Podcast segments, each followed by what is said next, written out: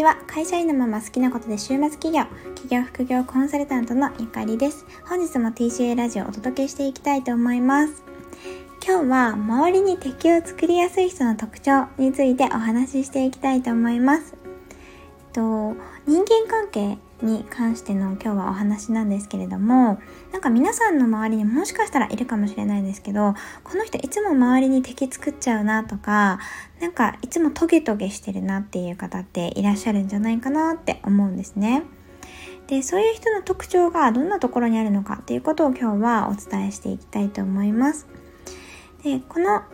内容この特徴を知っておくとそもそも自分があの周りに敵を作りにくくなると思いますしあと敵を作ってる人って実際苦しいのって自分自身なんですよね。なので自分自身がすごく楽に人間関係を築いていけるようになるんじゃないかなというふうに思いますのでよかったら聞いていただけたらなと思います。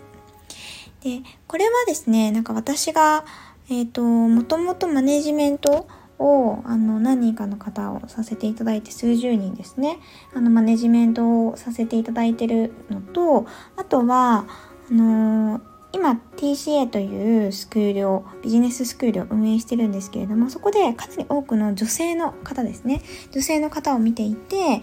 感じたことをちょっと今日はお話ししたいなと思います。なんかあの周りに敵を作っている方の特徴というかなんで周りに結構敵が多くなってしまうのかっていうとその方の中のなんか思い込みがすごい強い人は敵を作りやすいなっていうふうに思います。で思い込みって何なのかっていうといくつかのパターンがあるんですけれどもまず何々しなければならないとか何々するのが正しいっていうなんか正しいか正しくないかっていうジャッジ基準が自分の中にある方はそのジャッジ基準から周りの人が外れてたりすると、まあ、イラッとするわけですよね。当たり前ですけど。例えばですねうんとそうだなまあこれは常識なので皆さんそうかもしれないんですけど電車に乗る時って降りる人が先に降りるじゃないですか。電車のドアが開いたら降りる人から先に降りていただいてでその後に乗るっていうのが常識ですよね。でそれがま正しいそうするべきっていうふうに思っている人がいてでもその常識を知らない人がいたりするとやっぱイラッとするじゃないですか。自分が降りようとしてるのにバッて乗ってこられたらすごいなんかえ何この人みたいに思うと思うんですよね。でそういうのがそのイラっていうポイントが多ければ多いほど周りにもそのイライラがもちろん伝わるので結構周りに敵を作りやすくなってしまうっていう特徴があるなというふうに思います。でなんかもともと私も結構正しい正しくないっていうジャッジみたいなのがあのーすごい強い人間ではあったんですねなんかマイルール作るのがそもそも趣味なのでなんかそのルールに従って自分が動くのが好きなんですよでまあ人に全部当てはめたいとかは別に思ってないんですけれどもでもやっぱりなんか自分の知らないうちにこれが常識だよねっていう価値観みたいなのが形成されていってそれから外れる人についてはこうイラッとしたりとか何でそういう風にしないのとかなんかこういう風にしてよとかって結構言ったりすることもあったんですよね。でただなんかこの考え方を変えるきっかけになったのは私の場合は海外旅行だったんですね。例えば今の電車に乗る降りるっていう事例で言うと私インドに、えーと、インドの NGO でちょっとあのボランティアさせていただいたことがあるんですけれどもその時にあのインドの電車に乗ってたんですけどインドってあのちょっとごめんなさい。当時はなので今現状どうなのかっていうのがちょっと詳しくわからないんですけれども当時は電車のドアってずっと開けっぱなしだったんですよ。開けっぱなしで電車が走るんですね。で結構人ぎゅうぎゅうに乗る電車であちょっと車両にもよるんですけど全部空いてるわけじゃないんですけど結構開けて走るのがスタンダードでで結構人がぎゅうぎゅうに乗っていてで我先にというふうに降りたり乗ったりするんですよ。なので誰か降りるのを待ってから乗ろうってやってると乗り遅れるんですよね。なのでもう真っ先に なんか頑張って電車に乗らなきゃいけないっていう感じでもうなんかそこの降りる乗るとかっていうの順番も決まっていなくてとにかくなんか自分の身を守るの精一杯っていう感じでしたね。でそれ最初知らなかったのでなんかみんなが降りるまで待っていたら全然電車とか走って行っちゃってでドア開いてたりするので危ないんですよね。であんまりなんか構わずに電車が走っていくのであの乗れなかったりとかしたんですよ。でなのでこの常識そのものが違う正しい正しくないっていうルールがちょっとこれ一例なんですけどやっぱ海外に行くとそこってすごく常識を疑うきっかけになると思うんですよね。日本にいるとなんとなくこれが常識かなとかこれが正しい正しくないって思っているものが海外では全く違ったりしますよね。でこれ日本と海外っていうぐらい大きく違うとなんか許せたりするイラッとはしないと思うんですけど日本の中でちっちゃいコミュニティの中でもやっぱり個人と個人っ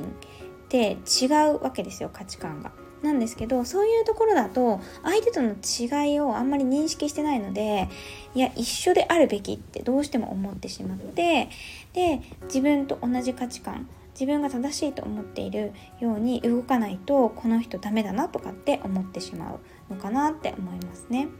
でこれは本当になんかいわゆるこうすべきっていう行動のルールだけではなくてこうあるべきっていうなんか理想像も結構影響があると思います。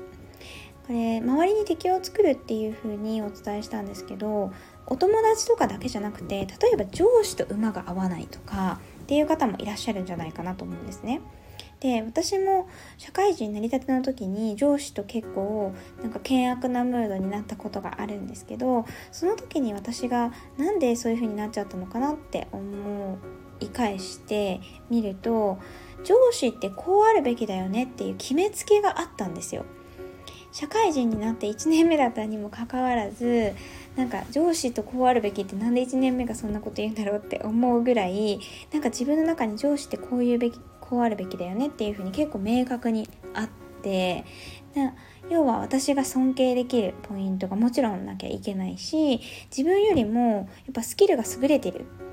て思っていたんですよね。ただもちろん上司だって人間なので全ての面でなんか部下より優れてるなんてことないわけですよ。例えば、あの、そうですね、まあ、もちろん業務の知識は豊富かもしれないですけどなんかアドバイスの仕方とかコミュニケーションの取り方とかがなんかプロとかではなかったりもちろんしますしあと女子だってもちろん間違えることもありますしなんかそういうのを全然理解できてなくってなのでその自分の理想を押し付けてたんだなっていうふうに思うんですよね。その時の私。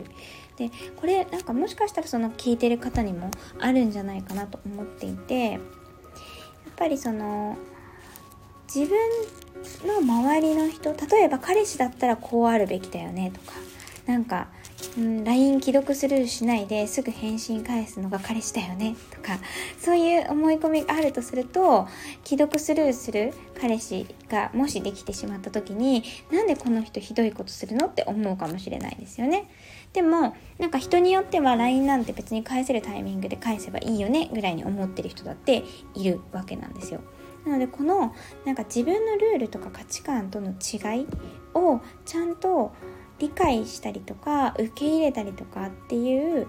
ことをしていくと周りとの圧力もどんどんなくなっていきますしそもそもイライラすることがすごく減るので自分自身もすごい心地よく生活ができるんじゃないかなっていうふうに思います。ということで、今日はちょっとビジネスの中でもコミュニケーションのところに関してお話をしてみました。本日はこの辺で終わりにしたいと思います。TCA ラジオではビジネスやキャリアアップに役立つ情報、あと現役パラレルキャリアのゆかりのライフスタイルなどをお届けしています。次回もぜひ聴いていただけたら嬉しいです。ありがとうございました。バイバーイ。